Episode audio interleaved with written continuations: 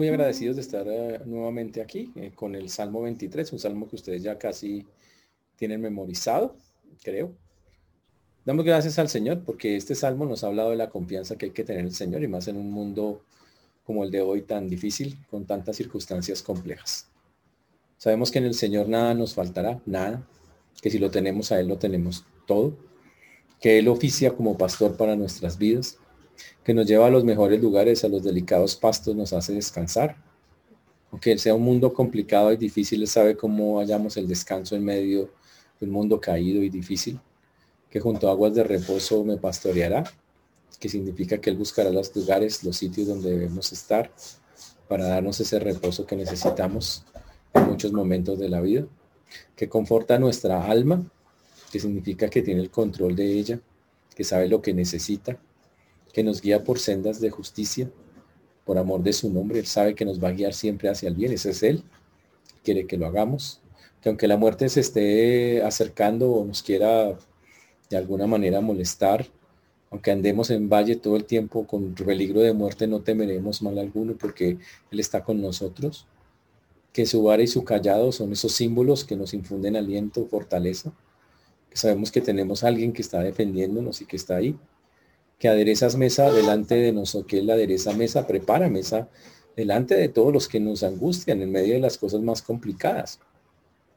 Que unges, que Él unge la cabeza con aceite y, que nuestra copa está rebosando.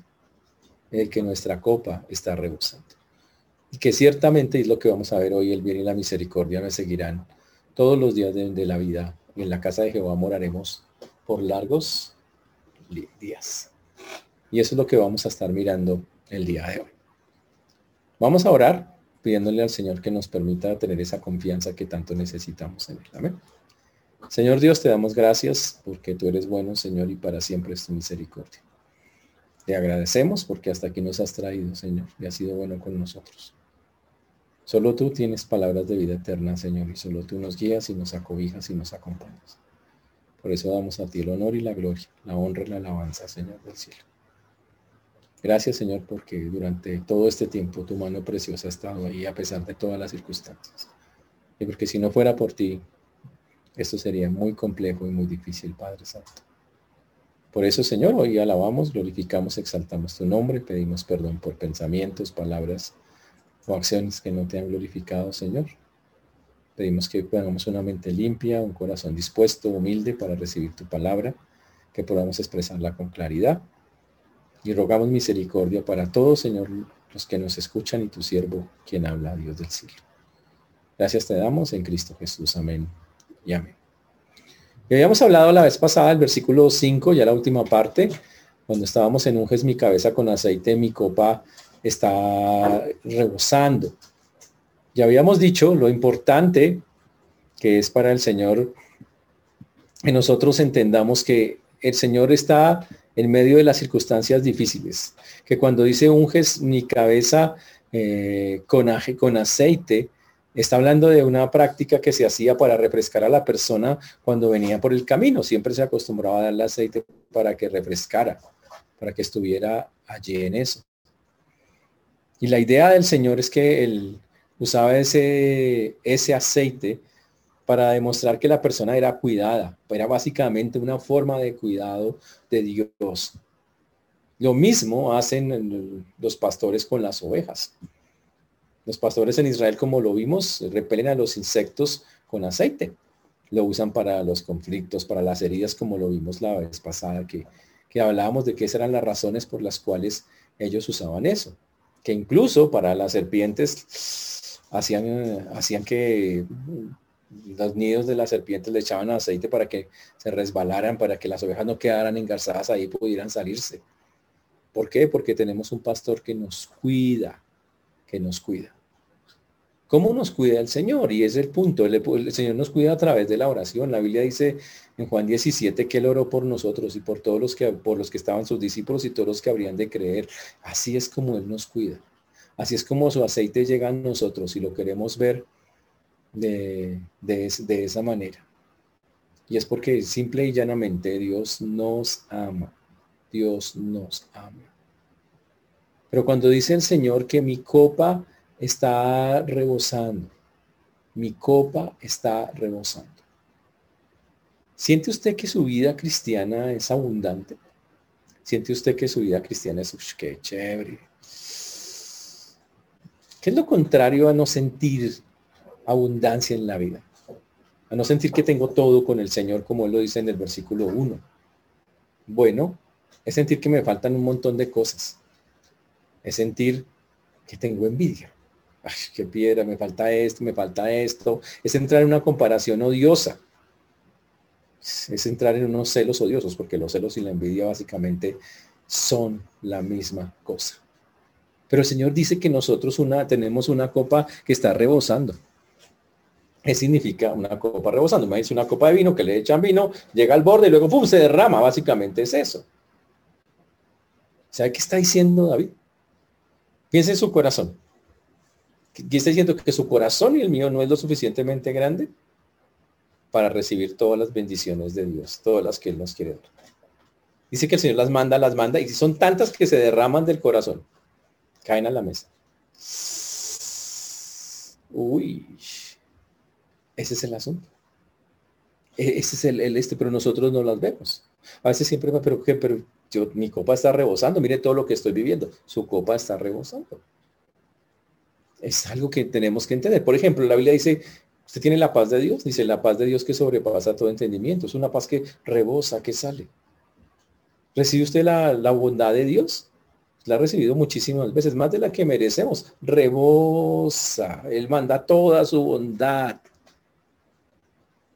El Señor dice que Él no da por medida, da por liberalidad. Suelto. Él es así, abre su mano y la suelta toda. Uy.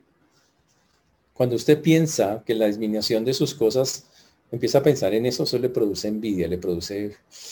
Ah. Pero ¿qué pasaría más bien si se concentra en las cosas que no se le acaban? ¿Mm? ¿Qué pasaría si usted tuviera conciencia de lo rico que es? ¿Sabe qué se produciría en el corazón? Una cosa que se llama contentamiento. La Biblia está llena de cosas que el Señor nos da y a veces se nos olvida. La primera está en Romanos capítulo 5, versículo 20. Abundante. Romanos, vamos por favor Romanos 5, 20, por favor.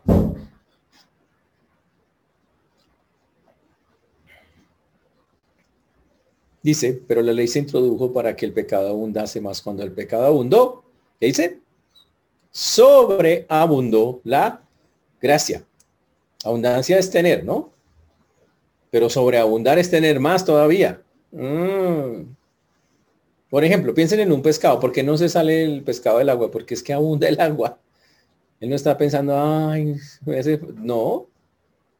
Un pájaro en el cielo está preocupado por eso y dice, ay, ¿cuándo se me acaba? No, sobreabunda el cielo, sobreabunda el espacio para que el pájaro pueda volar. Porque el cristiano piensa que su copa está vacía. ¿Es que acaso no se ha dado cuenta de la abundancia de la gracia de Dios? ¿No ha visto la copa de Dios llena de misericordia? ¿Cree que se va a secar? ¿Tiene una, un sello que dice expira tal día? ¿O usted tiene miedo de que sus faltas, errores, pecados son demasiado grandes para la gracia de Dios? Mm. ¿Recuerdan a Pablo? Antes que animar a los cristianos, los mataba, ¿se acuerdan? ¿Se imagina a Pablo encontrarse con esas personas que, con esos niños que dejó huérfanos? Mm. ¿Usted se imagina eso? Se habrá preguntado Pablo si Dios podría perdonarle a un hombre como él. Pablo lo contestaba. En 1 Timoteo 1.14 Pablo dijo, pero la gracia de nuestro Señor fue más abundante con la fe y el amor que es en Cristo Jesús. La copa de, la gracia que recibió Pablo era suficiente y él entendía eso perfectamente. Y un cristiano está lleno, lleno de la gracia de Dios. Isaías 55, 7 dice que será amplio en perdonar. Eso es gracia de Dios. Tenemos que empezar a pensar no en lo que le falta. Ay, me falta esto, ay, me falta aquello, ay, sino en lo que tiene. ¿Por qué? Ya vamos a mirar por qué es tan importante. Porque cuando usted lo mira, cuando usted se fija en las cosas que sí tiene, entonces produce en usted una cosa que se llama el contentamiento, que es diferente a la amargura y la envidia. La otra cosa que la Biblia dice que nos da en cantidades es la esperanza. La esperanza. Romanos capítulo 15, versículo 13. Vamos otra vez al libro de Romanos, capítulo 15, versículo 13.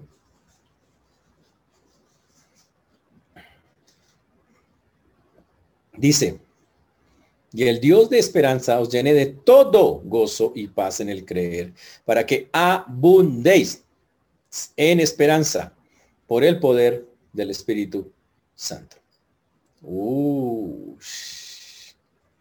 esperanza, no como la esperanza del mundo, ojo, la esperanza que está nombrada acá no es esa esperanza humana que usted dice, de pronto me sale, de pronto salgo de esto, de pronto, no, la esperanza del Señor es una cosa fija, siempre va a cumplirse, es un hecho dado. Es así de sencillo. Usted siempre puede contar con él. Así como dicen, no importa su raza, su color, eh, no importa su estatura, usted cuenta con ella si está en el Señor. Usted tiene un lugar en la mesa de Dios. Y el Señor dice que ha llenado nuestras vidas de su esperanza. Hay que tomarla y cogerla y vivirla. Así es como funcionaba. En los tiempos de, David y en los tiempos de, Israel en la Biblia, para que un invitado se sintiera bien, siempre tocaba mantener la copa llena y rebosando, que, que cayera. Cuando la persona le dejaba llenar la copa a la persona, significa que, chao. Era la manera como decirle, bueno, bueno, como cuando apagamos la luz en la iglesia, bueno, vainas así, más o menos es la misma cosa. Uno le estaba diciendo a la persona, chao. Y obviamente era la forma de decirle, pues ya puedes retirarte. Ahora yo le pregunto, ¿ha notado usted en la mesa húmeda que Dios, eh, que usted tiene en su vida? ¿Sabe por qué? Porque su copa está rebosando y cae y caen cosas, porque Dios quiere que usted se quede. Y lo que debería pasar es que Dios siempre ha querido rebosarme de su gracia, rebosarme de su esperanza. ¿Y sabe qué debería? Yo debería rebosar de gratitud hacia Él. Yo debería rebosar de gratitud hacia Él. Es como debería ser, pero muchas veces nos cuesta tanto confiar en Dios. Tanto, tanto, tanto, tanto, tanto. Ah, y quiero dar este ejemplo para que me entiendan. Una historia que encontré muy interesante respecto a eso. Un niño en un valle vivía con su papá en un valle que tenía un dique, un lugar que un dique que mantenía el agua separada de donde, del pueblo donde ellos vivían. Todos los días el papá iba a trabajar a la montaña detrás de la casa y retornaba a la casa con una carretilla llena de tierra. Y le decía al niño, pon la tierra en los sacos, hijo, decía el padre, y amontonándolos, amontonándolos frente a la casa. Y amontónalos frente a la casa. Dijo, póngalos acá al frente a la casa. Yo traigo la carretilla, ya se metía detrás de la casa y de ahí traía la tierra y venga. Y el niño obedecía, pero se quejaba. Estaba cansado de que todo el día cansado de cargar bolsas. Y dice, ¿por qué mi, papá no me deja ir a jugar con los otros chinos? Esos chinos tienen juguetes y yo no, yo tengo que estar cargando tierra. Y le daba rabia y decía, no es justo, no me parece. Y él decía, ellos tienen diversión, yo tengo un poco de tierra ahí, que ¿para qué sirve? Y el papá sonreía y le decía, confía en mi hijo, estoy haciendo lo que más te conviene. Pero para el niño era muy duro confiar. Cada día el papá traía la carga y el niño llenaba las bolsas y empezaba a amontonarlas frente a la casa y cada vez iba creándose como más alto y más alto, un poco de bolsas enfrente a la casa, casi como un murito cada vez más alto. Y el niño las iba apilando, tanto que ya eran mucho más altos que él. El papá le decía, trabaje duro, le dijo el padre un día, el tiempo se nos acaba. Mientras, hablaban en un día, el cielo se oscureció y el niño comenzó a mirar las nubes y se volvió para preguntarle al padre qué significa. Pero al hacerlo, sonó un trueno y el cielo se abrió. La lluvia empezó a caer y escasamente podía ver al padre a través del agua. Le dijo, sigue amontonando, hijo, y mientras lo hacía el niño escuchó un estruendo. El agua del río irrumpió a través del dique, rompió el dique. Y la corriente barrió con todo en su camino, pero el dique de tierra dio al niño y al padre tiempo que necesitaban. Le dijo, apúrate. Corrieron hacia la montaña detrás de la casa y entraron a un túnel que el niño no sabía, no había visto. Y en cuestión de momentos salieron al otro lado, huyeron a lo alto de la colina y llegaron a una casa nueva. Aquí estaremos a salvo, dijo el padre al niño. Solo hasta entonces el hijo comprendió que el padre, lo que el padre había hecho. Había provisto una salida. Antes que darle lo que deseaba, le dio al niño lo que necesitaba. Le dio un pasaje seguro y un lugar seguro. Pregúntese, ¿no ha hecho Dios lo mismo con nosotros? Así lo ha hecho. Nos ha dado una salida segura para liberarnos. Nos ha dado algo fantástico. ¿Quién tiene más que nosotros, señores? Nos está dando lo que necesitamos, no lo que deseamos. Por eso no vale la pena desear lo que otros tienen. Por eso la Biblia dice, nuestra copa está rebosando, está al límite, más allá de lo que usted piensa. Por lo tanto, antes que sentir que somos desprotegidos, deberíamos decir, lástima a esa gente que no tiene todo eso para defenderse de un mundo como en el que se necesita eso. Cuando venga la tormenta final, usted va a estar seguro en la casa de su padre. Y no va a echar de menos nada de lo que él le dio, porque va a saber que todo lo que Dios le dio, usted lo va a usar. Es más, usted va a estar maravillado de todo lo que Dios le dio.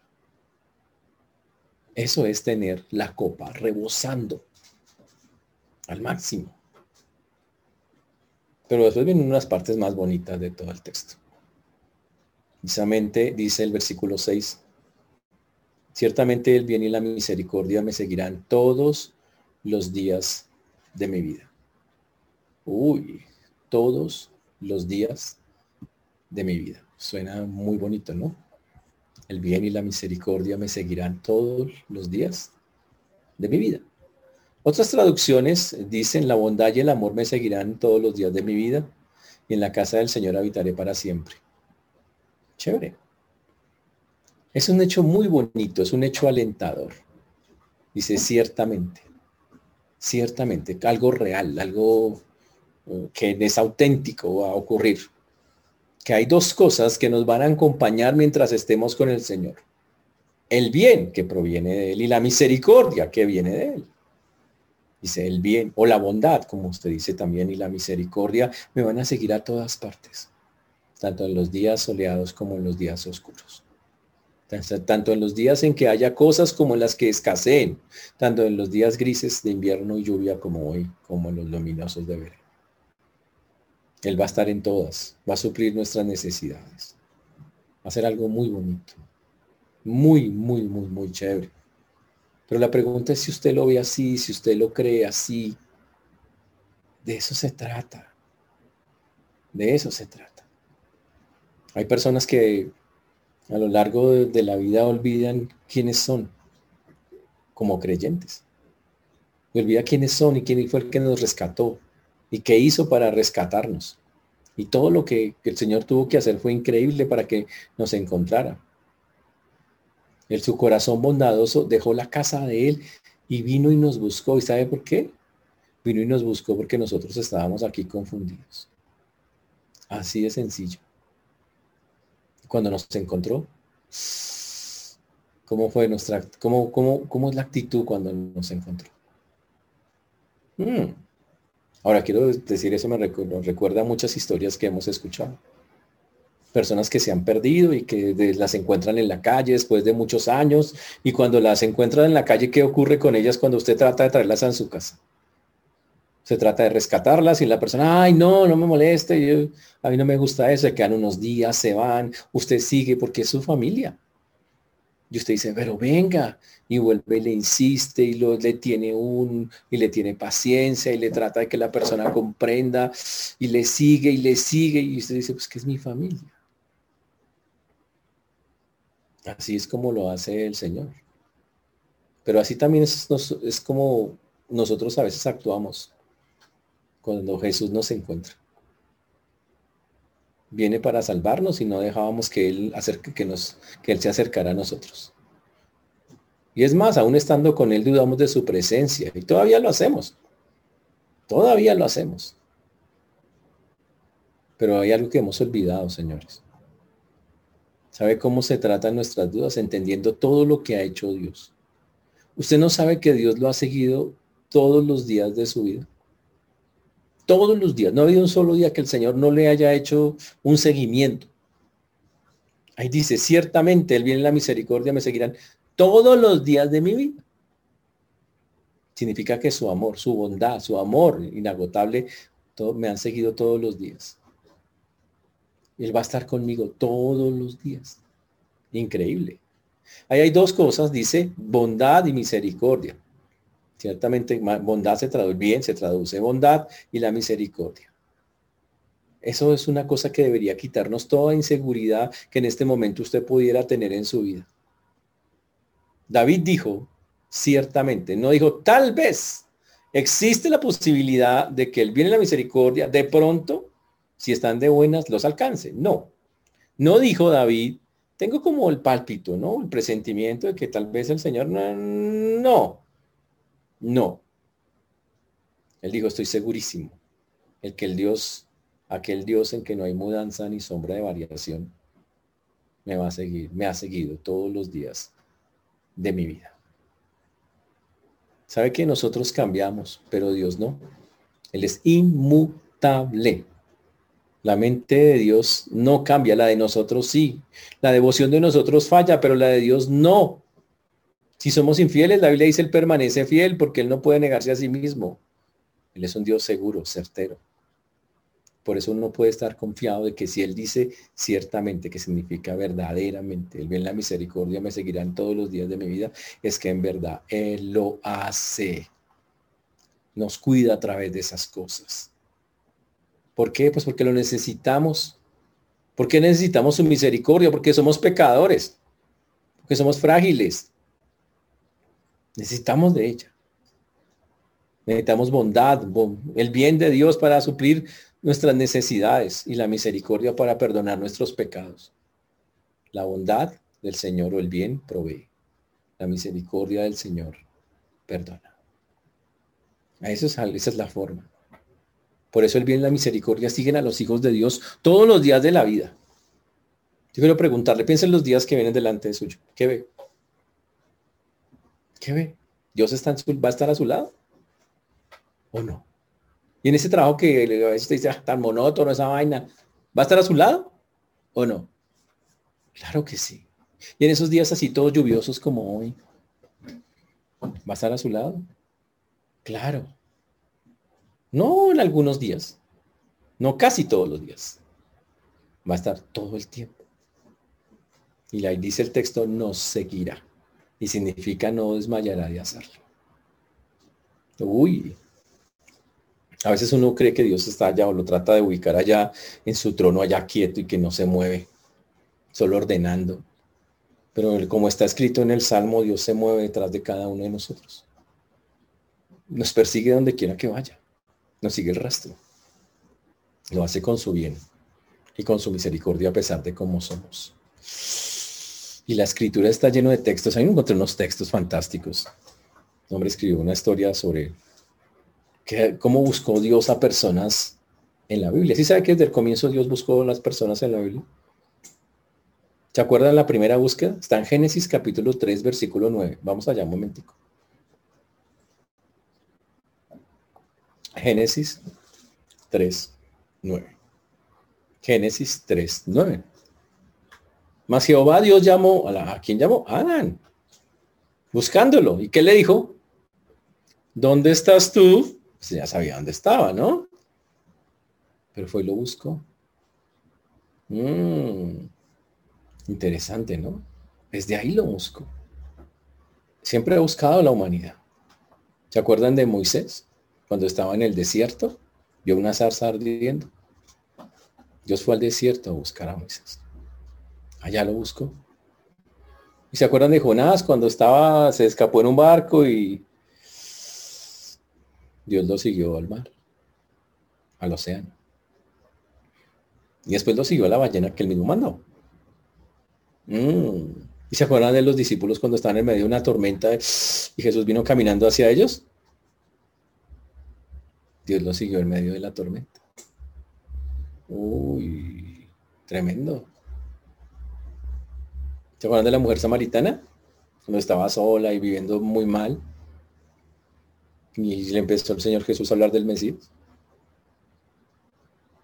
Dios la buscó en medio de su vida que no parecía no tener esperanza.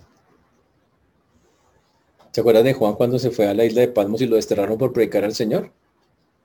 Allá fue el Señor, lo encontró y le dio la profecía de Apocalipsis y Dios lo buscó allá en el destierro. ¿Y se acuerdan de Lázaro cuando estaba por allá y se murió? Resucitó. El Señor lo trajo. El Señor lo, lo siguió a la muerte. Uy, ¿y se acuerdan de Pedro cuando se fue a pescar? Porque ya estaba decepcionado de sí mismo y de pronto Jesús le estaba preparando el desayuno. Dios lo había seguido en su fracaso. ¿Usted no ha sentido que Dios lo sigue en todos esos momentos, en alguno de esos momentos? Sobre todo cuando le ha fallado. Así es como funciona. ¿Ha sentido usted la presencia de Dios en sus vidas? Quite esas dudas de su corazón. Dios no llamó a eso. Usted puede confiar en Dios. Él nos ha dado su amor. Porque no le entrega esas dudas y esos miedos que está sintiendo. ¿Es fácil confiar? No. Somos humanos y la duda y la razón entran a pensar, es que mire todo lo que estamos viviendo, eso es terrible, tercera, tercera temporada de COVID, estamos en lo peor y terrible, todas estas cosas que están pasando, y qué será, y todo, todo es malo, y por allí nos dicen cosas, y obvio, se vuelve difícil confiar si no tenemos como claro cómo hacerlo. Pero la Biblia da pautas. Lo primero que tenemos que hacer es no guiarnos por los sentimientos sino en la fe. La fe es por el oír. Y el oír por la palabra de Dios. Creemos por fe, no por vista. No, no, es por lo que vemos o sentimos. No confíe. La primera cosa es confíe en la fe que el Señor da y no en los sentimientos suyos. En los días en que usted no sienta, sienta cerca a Dios, entienda que la fe es distinto a sentir. La fe no es sentir a Dios, es que siento acá. No, confíe en su fe. Confíe en lo que Dios ha hecho, en lo que usted ya ha visto. ¿Sabe por qué? Porque el bien y la misericordia nos han seguido todos los días de la vida, así que recuérdese, Él ha estado ahí, aunque usted no ha sentido nada, Él estuvo siempre ahí. Así es como se confía.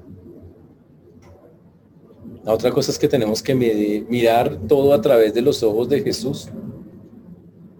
Cuando esté viendo una circunstancia que usted dice estoy como perdido, desorientado, pues aprenda a mirar las cosas a través de la lente de Dios.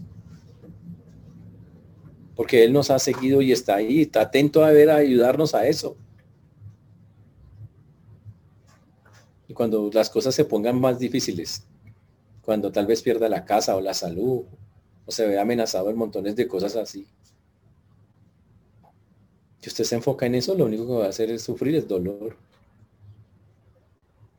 Pero si usted confía viendo el cuadro completo, siempre mire el cuadro completo, no mire solo esa escena. Entonces va a encontrar un, va a encontrar usted un padre que está ahí con usted, que lo ha seguido hasta ese lugar y que ha hecho con usted cosas increíbles y está haciéndolas. Así es como funciona. Por eso no vale la pena quejarnos de Dios, no vale la pena cerrarnos con el Señor. No vale la pena dudar de Él y, cuando las noticias lleguen, bueno, listo, Señor. Todas esas dudas que llegan en ese instante toca entregárselas al Señor. Porque el bien y la misericordia nos han seguido todos los días de la vida. ¿Podría usted hacer una lista de las cosas el bien, la bondad, la misericordia que Dios ha tenido con usted todos los días de su vida? Nomás piense en esta época de COVID desde que comenzamos hace un año y pico. ¿Lo ha desamparado Dios? No, usted está aquí todavía. Dios lo ha cuidado, lo ha guardado, lo ha proveído. Por más duro que haya sido la circunstancia, aún estamos aquí. Porque nuevas son sus misericordias. Cada día, todas son nuevas. Se renuevan. Hay más. Porque el bien que quiere sobre nosotros sigue renovándose día a día. Pero entendamos, para eso Él siempre nos va a dar no lo que deseamos, sino lo que necesitamos. Porque de que dejar de pensar que el bien es casa, carro y beca. Qué bueno. No estoy diciendo que no llegue esas cosas. Pero Dios dice, yo los estoy preparando para algo más fuerte, para algo más grande, para que resistan los embates de esto tan fuerte por estos moveres tan duros que hay en este mundo. Los estoy preparando porque la Biblia dice que el Señor nos ha no nos ha dado espíritu de cobardía, sino de poder y de dominio propio. Porque necesitamos ser fuertes en este mundo. Porque tiene algo mejor para nosotros. Y usted necesita creerlo y necesita vivirlo, sobre todo en este momento de sus vidas. Por eso cuando las cosas se pongan difíciles, cuando las cosas se, pongan complicadas, recuerde, su copa está, usted está lleno de las bendiciones de Dios. Sobreabundan las bendiciones de Dios sobre su vida. Su gracia infinita, su amor, la esperanza que Él nos da todo el tiempo. El bien que cada día Él quiere para nosotros, el cuidado que ha tenido, la misericordia de perdonarnos en tantas cosas. Así es como funciona. Y todo por un solo propósito. Prepararnos. Prepararnos. Para que afrontemos un mundo que es cambiante, duro, difícil, en el que a veces nos sentimos confundidos, perdidos, desesperados, angustiados. Pero el Señor está haciendo lo mejor para cada uno de nosotros. Por una razón, que está al final del versículo número 6. Dice, y en la casa de Jehová moraré por largos días. Lindo versículo. En la casa de Jehová moraré por largos días. Cuando David escribió el Salmo, David llamaba a la casa normalmente el templo. Era así como él lo veía. Para él la casa de Dios era el templo. David anhelaba vivir en el templo. Él le encantaba. Es más, él dijo, ¿cuánto daría por ser el portero de la casa de Dios? Él decía, es el privilegio más grande ser siquiera el portero de la casa de Dios. Pero él era un rey. Él era un rey. Y nunca pudo llegar a ser, a estar a vivir dentro de la casa de Dios. Pero espiritualmente, en el Salmo, Él nos dice que sí, sí se puede vivir permanentemente en la casa de Dios. Y eso es lo que va a decir esta última parte. Debo comenzar diciendo en este pedacito que cuando dice en la casa de Jehová moraré por largos días, recuerde que nosotros tenemos un tiempo limitado en esta tierra. El Señor ha determinado los tiempos de cada uno de nosotros. Y mientras estamos en esta tierra, el Señor nos tiene en un proceso de maduración, de santificación.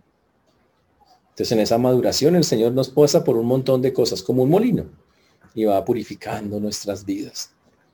Pero pilas, detrás de eso nunca olvide, llena de bendiciones, de misericordia, de bondad del Señor. Así lo hace. Yo quiero preguntarle, ¿dónde vivirá usted por siempre? Mm, ¿En esta casa terrenal? Señores, esta casa es temporal. Esta no es nuestra casa. La Biblia dice en Filipenses 3:20, cuando nuestra ciudadanía está en los cielos, de donde también esperamos al Salvador, al Señor Jesucristo. Mm.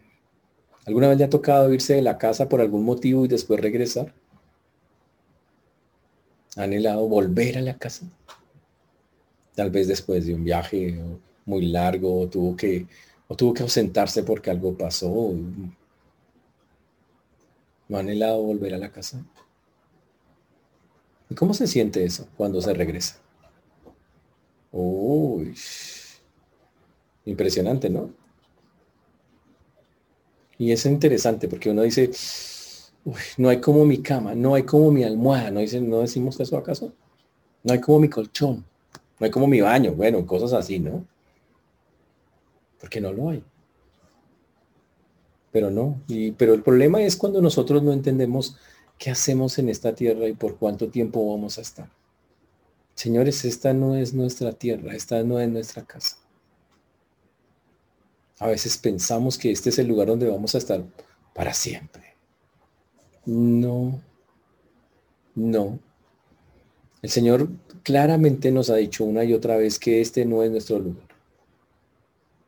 Y nosotros deberíamos anhelar estar con Él. Y yo sé que algunos sí lo anhelan. A veces por los motivos equivocados. Señor, estoy aburrido, llévame. No, ese no es un motivo para anhelar la casa de Dios. No es la manera. No es la manera. La Biblia dice en Eclesiastés 3.11 que Dios ha puesto eternidad en el corazón de los hombres. Dice Eclesiastés 3.11, todo lo hizo hermoso en su tiempo y ha puesto eternidad en el corazón de ellos, sin que alcance el hombre a entender la obra que ha hecho Dios desde el principio hasta el fin. Eclesiastés capítulo 3, versículo 11.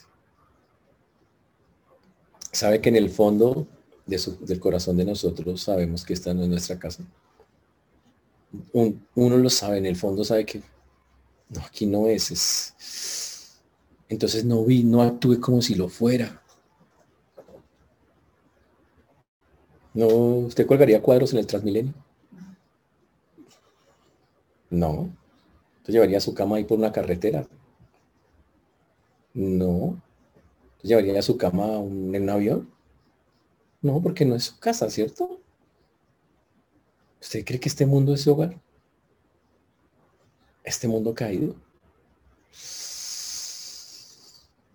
Uy. No se sienta en una casa como esa. Eso es algo que es un, un error de nosotros. Estimule su anhelo por el cielo. La casa de Dios es hogar para siempre. En esa vamos a morar por largos, por larguísimos días. Allá es donde vamos a estar. Le preguntaron a una persona ya mayor, aquí, aquí no hay nadie así, no, no, no, ninguno. Dijo, oye, ¿tú qué piensas del, del envejecimiento? Le preguntaron a un señor.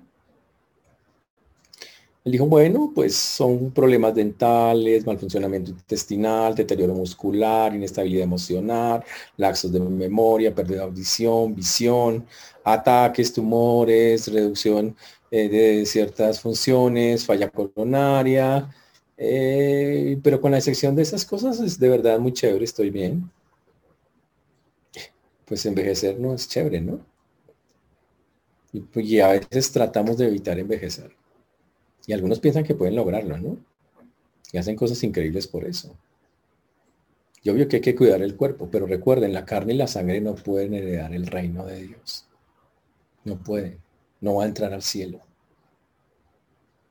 Ah, y el envejecimiento, solo para aquí, para toda la colonia de vacunados que están acá, es una de las maneras en que Dios nos mantiene pensando que no somos de acá. Es un proceso que no podemos evitar. Pero como no puedo cambiar el proceso, sí puedo cambiar la actitud. Mm. ¿Han visto los tulipanes? ¿Conocen los tulipanes? ¿Ustedes han visto llorar a alguien porque un tulipán se muere? ¿No? Cuando el tulipán ya empieza como a debilitarse. Cuando alguien que conoce los tulipanes ve que el tulipán, el bulbo se debilita, ¿sabe qué dice? Va a florecer. Porque eso es lo que pasa. Cuando él se muere así, cuando se va bajando la de esta, ¡pum! él florece. Así es. ¿Y sabe qué pasa? Mientras los cuerpos son, nuestros cuerpos son más frágiles, más emocionan. Déjeme decirlo así, como lo dijo un autor. ¿Ve esta señora en el hospital? Va a florecer. ¿Ve esa persona enferma al corazón? Va a ir a su casa pronto.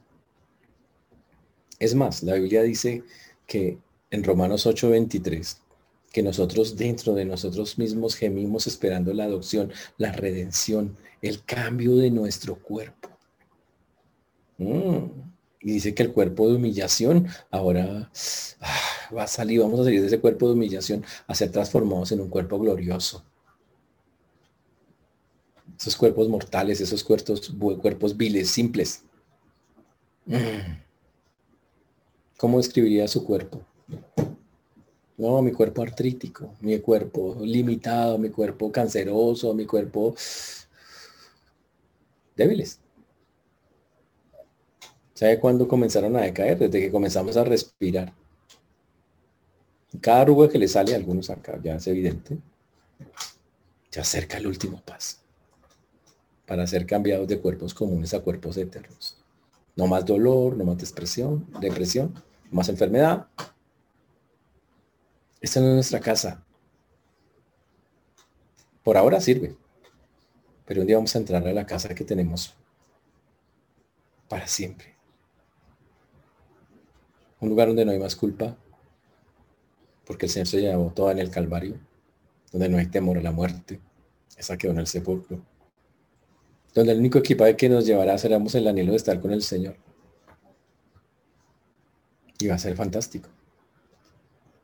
Porque por fin va a decir usted que llegó al lugar que tenía que llegar. ¿Han visto cuando los soldados llegan de la guerra? Vienen con el morralito, pero llegan al frente a su casa, botan el morral y corren a su casa a abrazar a su familia. Así va a ser cuando lleguemos al cielo. Va a ser fantástico. Va a haber gozo en el cielo. Y el Señor tal vez nos diga bienvenido a casa. Y alguien escribió, y con la mano cicatrizada secará toda lágrima de sus ojos. Y entonces moraremos en la casa del Señor para siempre. Por eso es fantástico lo que dice el Salmo. Por eso hoy es un día para decirle al Señor muchas gracias porque tengo todo lo que necesito, Señor a pesar de nuestros cuerpos débiles en muchas maneras, a pesar del mundo caído. Estoy lleno de tus bendiciones, de tu gracia, de la esperanza. Y sé que me has seguido donde estoy. En cualquier lugar donde estés en este momento, Dios está ahí contigo. No hay la menor duda de eso. Y no hay que preguntar tanto por qué. Gracias Señor, seguro lo necesito para me preparas para algo. Gracias, Señor. Seguro tienes un plan, porque Él tiene un plan para todo.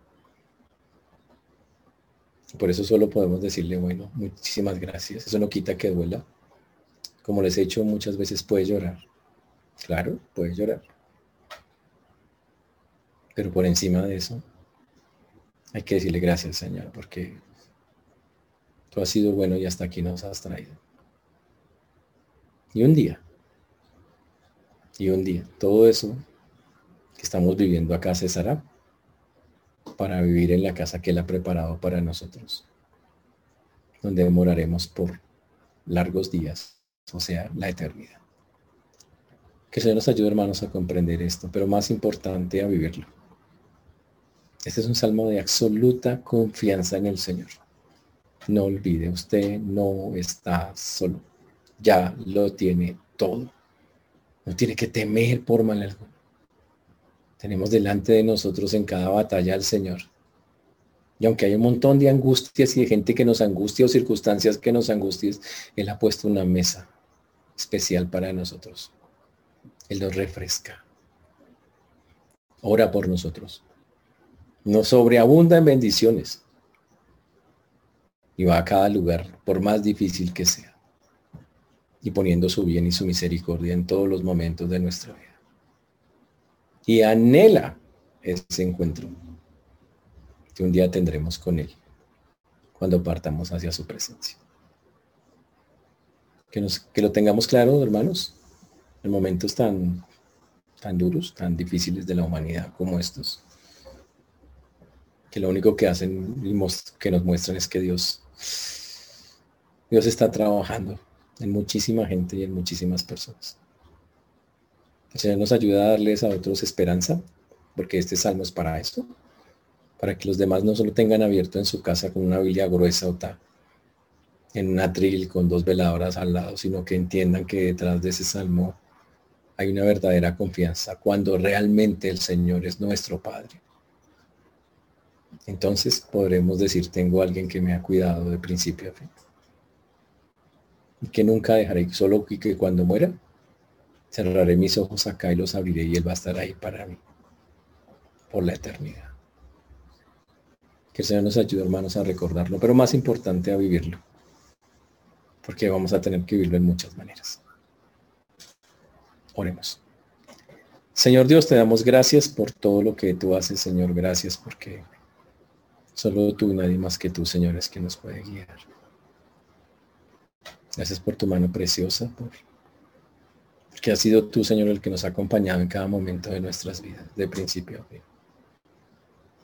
Perdónanos por nuestras dudas que son constantes en este cuerpo y en esta mente tan débil, Señor. Cuando es claro que tú nos has dado todo, incluso más allá de lo que pedimos, Señor. Gracias por cada persona, Señor, que en este momento recibe tus bendiciones. Gracias, porque tu mano nunca se ha cortado, sino por el contrario, Señor, siempre ha estado dispuesta, libre, para dar con liberalidad como tu palabra lo expresa. Gracias porque has puesto el anhelo de estar en la casa, de saber que este no es el lugar para acomodarnos, sino es el anhelo por estar contigo allá en el cielo. Por eso mientras estemos aquí, Señor, ayúdanos a tener la mejor actitud y a entender que siempre estás haciendo cosas, preparándonos para sobrellevar un mundo caído como este. Y por último, ayúdanos a también darle esta esperanza a muchos que necesitan, Señor. Que en verdad necesitan tanto, tanto de ti. Por eso damos a ti la gloria, la honra, la alabanza, Señor, en esta noche. Y lo hacemos, Señor, en el nombre precioso de Jesús. Amén.